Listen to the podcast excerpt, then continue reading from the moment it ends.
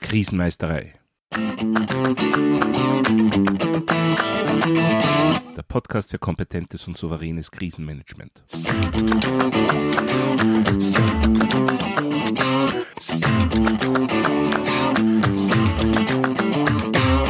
Hallo, ich bin Thomas Prinz von krisenmeistere.at. Ich helfe Verantwortlichen, Krisen souverän und kompetent zu meistern, damit diese nicht zu ihrer persönlichen Tragödie werden. Heute geht es um die Grundlagen von Krisenkompetenz, um die Frage, was eine Krise eigentlich ist, über einen Überblick, was es braucht, um gut vorbereitet zu sein. Details werden wir in weiteren Episoden dieses Podcasts noch genauer besprechen. Erst gestern habe ich eine Meldung gelesen, dass ein Flugzeug wegen eines akut schwer erkrankten Passagiers notlanden musste. Diese Notlandung an sich war noch nicht das große Drama, aber dort stellte man dann fest, dass der Pilot nicht weiterfliegen durfte, weil er seine Flugzeit bereits überschritten hat. Und die Passagiere saßen nun zwölf Stunden oder länger auf einem Flughafen fest, der weiter ab von ihrem Ziel lag. Warum schaffte es jetzt diese Meldung überhaupt in die News? Nicht wegen der Zwischenlandung an sich, auch nicht wegen der Erkrankung des Passagiers, sondern wegen des angeblich mangelnden Krisenmanagements, wie es formuliert wurde. Man kann jetzt darüber streiten, ob das wirklich eine Krise war, aber fest steht, das Ereignis selbst wurde akzeptiert, aber nicht die Tatsache, dass die Passagiere dort festsaßen, nicht zum Trinken, keine Hotelzimmer und so weiter bekamen. Also die Art und Weise, wie mit diesem Ereignis umgegangen wurde. Und damit entstand ein Imageschaden für die Organisation, für diese Fluglinie. Wir haben also zwei Gründe, warum es wirklich wichtig ist, dass wir gutes Krisenmanagement vorbereiten und bereit haben, wenn etwas passiert. Zum einen ist es notwendig, um die Krise an sich überstehen zu können, denn Krisen gefährden die Existenz einer jeden Organisation. Zum anderen kann schlechtes Krisenmanagement eine noch viel größere Krise auslösen, als ursprünglich zu bewältigen war. Da müssen wir uns auch einmal die Frage stellen, was ist eine Krise eigentlich? Gibt es unterschiedliche Definitionen in der Umgangssprache, im Finanzwesen etc. Die brandaktuelle ONR 17091, die auf der CEN TS, einer technischen Spezifikation 17091 beruht, sagt, eine Krise ist ein neuartiges oder außergewöhnliches Ereignis bzw. Lage, von dem eine Bedrohung für eine Organisation ausgeht das eine strategische, anpassungsfähige und rechtzeitige Reaktion erfordert, um die Funktionsfähigkeit und Unversehrtheit der Organisation zu erhalten. Was bedeutet das jetzt? Also gleich zu Beginn heißt es, es ist neuartig oder außergewöhnlich. Das heißt, eine Krise bringt immer ein hohes Maß an Unsicherheit. Sowas gab es noch nicht. Sowas sind wir nicht gewöhnt. Das ist keine Routine, weit ab davon. Und es bedeutet im Regelfall auch, dass es keinen angemessenen oder geeigneten Plan, Ablaufplan für die Abarbeitung des Ereignisses gibt oder überhaupt geben kann. Dann heißt Krise, dass die Organisation durchaus in ihrer Existenz bedroht ist. Und dann sagt diese Definition in der ONR, die Reaktion muss strategisch, anpassungsfähig und rechtzeitig sein. Schauen wir uns das noch etwas genauer an. Rechtzeitig heißt, ne, es gibt in einer Krisensituation eine zeitliche Dimension, einen zeitlichen Druck. Eine perfekte Reaktion kann vollkommen sinnlos sein, wenn sie einfach zu spät kommt.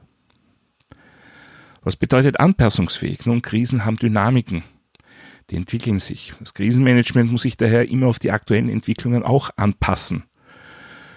Wie man das macht, wie das optimal bewerkstelligt werden kann, damit werden wir uns in diesem Podcast noch öfter beschäftigen. Und dann fordert die ONR, dass Krisenmanagement strategisch sein muss. Das ist eine wirkliche Kernaussage dieser Norm. Ja, bei Krisenmanagement gibt es keine vorbereiteten, abgesegneten Handlungsplan. Wenn diese Krise eintritt, dann handeln wir genau so oder so oder so, weil, wie gesagt, Krisen sind unvorhersehbar, sind außergewöhnlich. Und damit haben wir zwangsläufig eine strategische Dimension. Es müssen Dinge entschieden werden, wie zum Beispiel, welche operativen Felder müssen gesichert werden, welche wollen oder können wir aufgeben, zumindest vorübergehend. Das heißt, Krisenmanagement kann nur wirklich erfolgreich sein, wenn es strategisch verankert ist und nicht nur als operative Feuerwehr gesehen wird, die dann zum Einsatz kommt, wenn was passiert und davor und danach verschwindet es in der Versenkung. Das funktioniert einfach nicht. Zur genauen Abgrenzung gibt es im Wesentlichen drei Begriffe, die oft aber auch synonym verwendet werden. Es ist aber gut, wenn wir über Krisenmanagement reden, uns anzuschauen, wie unterscheiden sich die. Das beginnt einmal mit dem Störfall. Unter Störfall versteht man im Allgemeinen etwas, was man im allgemeinen Tagesgeschäft mit einer im Tagesgeschäft integrierten Störungsbehebung beseitigen kann. Das nächste wäre dann der Notfall. Da ist der Geschäftsbetrieb definitiv stark beeinträchtigt. Ein Notfall kann nicht im allgemeinen Tagesgeschäft einfach so abgewickelt werden. Das heißt, es braucht eine gesonderte Notfallbewältigungsorganisation, wie man das nennt. Dafür kann man aber detaillierte Ablaufpläne erstellen und auch üben. Das heißt, man kann für Notfälle Pläne wie ein Kochrezept sozusagen vorbereiten. Das geht für eine Krise nicht mehr. Krise wäre dann eben eine Situation, die mit der normalen Aufbau- und Ablauforganisation einfach nicht bewältigt werden kann. Sie ist neuartig und außergewöhnlich, oft sogar einzigartig. Das heißt, es gibt keine Ablaufpläne, sondern es kann und muss Rahmenanweisungen und Rahmenbedingungen geben. Was kann in einem solchen Krisenmanagementplan drinstehen? Nun, welche Befugnisse und Verantwortlichkeiten gibt es für Schlüsselentscheidungen? Oder wer ist wann und wie zu kontaktieren? Gibt es einen Krisenstab? Wie schaut die Struktur und die Funktion des Krisenstabs aus? Bis hin zu Vorgaben für die Dokumentation seitens der Entscheidungsträger und so weiter. Ja, ein wesentliches Merkmal dieser drei Dinge ist, sie können aber auch eskalieren. Also eine Störung kann zu einem Notfall werden und ein Notfall kann auch zu einer Krise werden. Schauen wir uns ein Beispiel an. Ein normaler Mitarbeiter erkrankt, das wird im Regelfall maximal eine Störung sein. Die Arbeit wird aufgeteilt oder aufgeschoben, aber der operative Betrieb wird im Regelfall nicht massiv beeinträchtigt sein. Wenn das ein Schlüsselmitarbeiter ist oder besonders viele Mitarbeiter erkranken, dann kann das durchaus zu einem Notfall werden. Es wird dann herumtelefoniert, Mitarbeiter werden einberufen, kurz. Es wird eine eigene Organisation hochgefahren, um das Funktionieren des Unternehmens trotzdem zu gewährleisten. Und das kann nach detaillierten Ablaufplänen, quasi nach Kochrezept, erfolgen. Wenn jetzt aber beispielsweise noch zusätzlich die Telefonie ausfällt, dann kann sich dieser Notfall durchaus zu einer Krise auswachsen. Die vorhandenen Pläne, wer ruft wen an, können nicht mehr angewandt werden. Es braucht jetzt ein Krisenmanagement, das spezifische auf die momentane Situation passende Bewältigungsstrategien entwickelt. Dazu gehören beispielsweise Entscheidungen wie, welche Produktionszweige fahren wir jetzt runter, welche Kunden beliefern wir nicht und so weiter. Wichtig dabei ist kompetentes und souveränes Handeln in der Krise setzt kompetente Vorbereitungen voraus. Wenn der Notfallplan nicht mehr ausreicht, weil der Notfall sich zu einer Krise auswächst. Dann darf nicht Kopflosigkeit einsetzen. Es muss strukturiert weiter an der Bewältigung gearbeitet werden können. Aber da gibt's häufig sehr große Herausforderungen bei dieser Vorbereitung. Zunächst einmal, wo fangen wir überhaupt an? Vor allem, wenn es sich ja bei der Krise um nicht exakt vorhersagbare Ereignisse handelt. Dann eine der größten Hemmnisse bei der Vorbereitung im Krisenmanagement ist der Druck des Alltags. Laufende Geschäfte und aktuelle Herausforderungen werden im Regelfall wesentlich höher priorisiert als, vor die, als die Vorbereitungen für eine Krise, die hoffentlich nie passiert. Aber man muss ganz klar sagen, wenn ein Unternehmer, wenn eine Organisation lange genug existiert, dann wird etwas passieren, das eine Krise auslöst. Und ohne entsprechende Vorbereitungen kann genau das dann auch schon das Ende der Unternehmung, der Organisation des Unternehmens bedeuten. Damit man jetzt diese Vorbereitung in sich strukturieren kann und etwas leichter hat, hier einen Überblick zu verschaffen, habe ich ein Tool entwickelt. Das ist mein sechsstufiges Krisenkompetenzprogramm. Das lässt sich auf jede Team, Organisations- oder Unternehmensgröße skalieren und passt für internationale Konzerne genauso wie für kleine oder mittlere Kommunen. Und diese sechs Stufen sind konzeptionieren, ressourcieren, implementieren, simulieren, evaluieren und Netzwerken.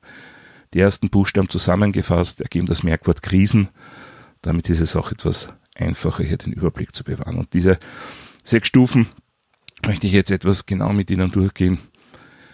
Wenn man diese sechs Stufen abarbeitet und nach diesen sechs Stufen vorgeht, kann man sich wirklich sehr gut auf Krisenmanagement einlassen, auf Krisenmanagement vorbereiten. Die erste Stufe ist eben konzeptionieren. Ja, warum sage ich nicht einfach planen? Unter Planen wird oft das Erstellen detaillierter, genauer Ablaufpläne verstanden und genau das können wir in Krisenmanagement meistens nicht verwenden. Genau das passt meistens nicht. Das heißt, es geht darum, Pläne quasi für die Metaebene zu erstellen. Es wird geplant, wie im Ernstfall zu arbeiten ist, damit dann ein Weg zur Krisenbewältigung gefunden werden kann. Und das wird eben meist vernachlässigt.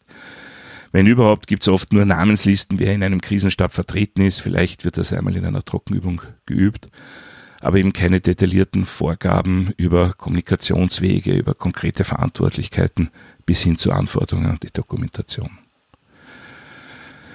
Wenn man eben entsprechende Konzepte erstellt hat, dann kommt der nächste Schritt, der kann durchaus auch schon parallel laufen, das Ressourcieren. Damit Krisen bewältigt werden können, braucht es Ressourcen, und zwar bereits im Vorhinein und nicht erst, wenn etwas passiert ist. Braucht es zum Beispiel Zeit für die Verantwortlichen, damit sie sich vorbereiten können. Es braucht gewisse Investitionen in die Infrastruktur, damit zum Beispiel notwendige Räume oder Kommunikationsmittel sicher zur Verfügung stehen, wenn sie gebraucht werden.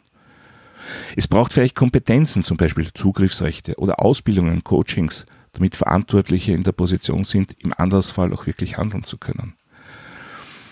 Leider wird die Vorbereitung auf das Krisenmanagement den verantwortlichen Personen häufig einfach nur zusätzlich zu ihren Alltagsaufgaben übertragen. Und dass dann die Alltagsaufgaben höher priorisiert werden als die Vorbereitungen auf das Krisenmanagement, das ist ja letztendlich nur zufallsverständlich. Ja, der nächste Schritt nach dem Ressourcieren ist dann das Implementieren. Die in der Phase des Konzeptionierens erstellten Pläne und Konzepte werden in den Regelbetrieb übernommen. Wichtig ist dabei, dass das auch wirklich mit dem Regelbetrieb abgestimmt wird. Zum einen müssen die Konzepte für die Krisenbewältigung so nahtlos wie möglich auf den Normalbetrieb aufsetzen. Wenn plötzlich alles anders zu geschehen hat, andere Verständigungswege, andere Genehmigungswege eingeführt werden, dann wird das im Stress sicher nicht funktionieren. Zum anderen gilt es, das Bewusstsein für die Notwendigkeiten des Krisenmanagements so wachzuhalten, dass eine gewisse positive Awareness entsteht. Nur so kann gewährleistet werden, dass die entsprechenden Maßnahmen bei Bedarf auch wirklich rasch gesetzt werden. Das heißt, implementieren bedeutet nicht nur Papier verteilen. Es muss auch trainiert werden. Die Dinge muss man in Betrieb sehen bzw. mal aktiv umsetzen. Wichtig dabei ist, jedem einzelnen Beteiligten muss klar gemacht werden, was sie, was er davon persönlich hat. Je höher dieser erkannte persönliche Nutzen ist, umso höher ist die zu erwartete Compliance bei der Umsetzung. Ja, wenn das alles implementiert ist, dann müssen wir zur nächsten Phase übergehen zum Simulieren. Was bedeutet Simulieren? Nun, Schulung und Training, die wir beim Implementieren durchführen, die verteilt das prinzipielle Wissen. Aber die Verfügbarkeit unseres Wissens ist mit unseren Emotionen verknüpft und das wird einmal eine eigene Episode in diesem Podcast werden. Wichtig ist jetzt nur, wenn ich meine Aufgaben auch unter realitätsnahen Bedingungen geübt habe, nur dann kann ich auch im Ernstfall auf dieses Wissen zugreifen. Und das gilt ganz besonders für Stress und für Emotionen. Wenn ich immer nur in einem geschützten Rahmen übe, wenn ich es in einem Trockentraining einmal mir durchlese, durchüberlege, aber dann geht's wirklich um die Existenz des Unternehmens, vielleicht um Menschenleben. Dann kann es passieren, dass dieses Wissen, das vorher vielleicht sogar auswendig gelernt war, einfach nicht mehr abrufbar ist. Daher braucht es realitätsnahe Übungen, eben Simulationen. Wichtig dabei ist allerdings, dass man auf erfahrene Übungsleiter zurückgreift.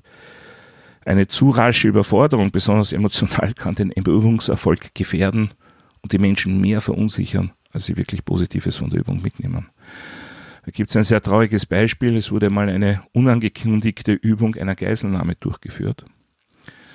Die beübten Personen wussten nichts davon, hielten die Situation für absolut real und verabschiedeten sich via SMS von ihren Familien. Ein furchtbarer, furchtbarer Fehler. Da führte die Übung nicht zu einer erhöhten Kompetenz, sondern zu Panik und zu wirklich lang andauernden, ja letztendlich auch psychischen Erkrankungen. Ja, simulieren ist gut und wichtig. Ganz wichtig ist allerdings auch das Evaluieren. Jede Übung und jede tatsächliche oder auch beinahe Krise müssen evaluiert werden. Es geht darum festzustellen, was ist gut gelaufen, was ist nicht so gut gelaufen. Es geht um die sogenannten Lessons Learned. In der Realität erleben wir nach Übungen oft nur das sogenannte kollektive Schulterklopfen. Man ist froh, dass man die Übung abgearbeitet hat, dass man bewiesen hat, dass hier alles perfekt läuft. Aber die Wahrheit ist, wenn nach einer Übung keine neuen Erkenntnisse oder Ideen für Verbesserungen oder Änderungen vorliegen, dann war das keine Krisenübung oder zumindest keine gute Übung. Eine gute Krisenübung wird das Team immer an seine Grenzen heranführen und aufzeigen, wie man diese Grenzen vielleicht noch ein Stückchen weiter hinausschieben kann. Ja, der letzte Punkt in diesem Sechs-Stufen-Programm ist das Netzwerken. Warum ist Netzwerken so wichtig? Nun, etwas, was ich sehr oft erlebe, ist, dass man sich häufig in seinen eigenen Krisenmanagementplänen darauf verlässt, dass andere, zum Beispiel andere Abteilungen, andere Bereiche, andere Unternehmen, andere Organisationen gewisse Services oder Verantwortung übernehmen. Das wird häufig einfach aufgrund der normalen Gepflogenheiten angenommen. Diese Organisation, dieses Unternehmen ist da, die sind immer da, die werden mir das oder jenes liefern. Aber das wird nicht wirklich angesprochen, nicht wirklich ausgesprochen. Eine ganz wichtige Zutat zu einem erfolgreichen Krisenmanagement ist einfach, dass sich die handelnden Organisationen und vor allem auch die Personen im Vorhinein bereits kennen und vor allem vertrauen. Wenn ich durch Netzwerken im Vorfeld Vertrauen zwischen den handelnden Personen und Organisationen aufbaue, dann läuft das Krisenmanagement im Ernstfall sehr, sehr, sehr viel leichter. Ja, und wie gesagt, das sind die sechs Punkte meines Programms zu optimaler Krisenkompetenz. Eben konzeptionieren, ressourcieren, implementieren, simulieren, evaluieren und netzwerken.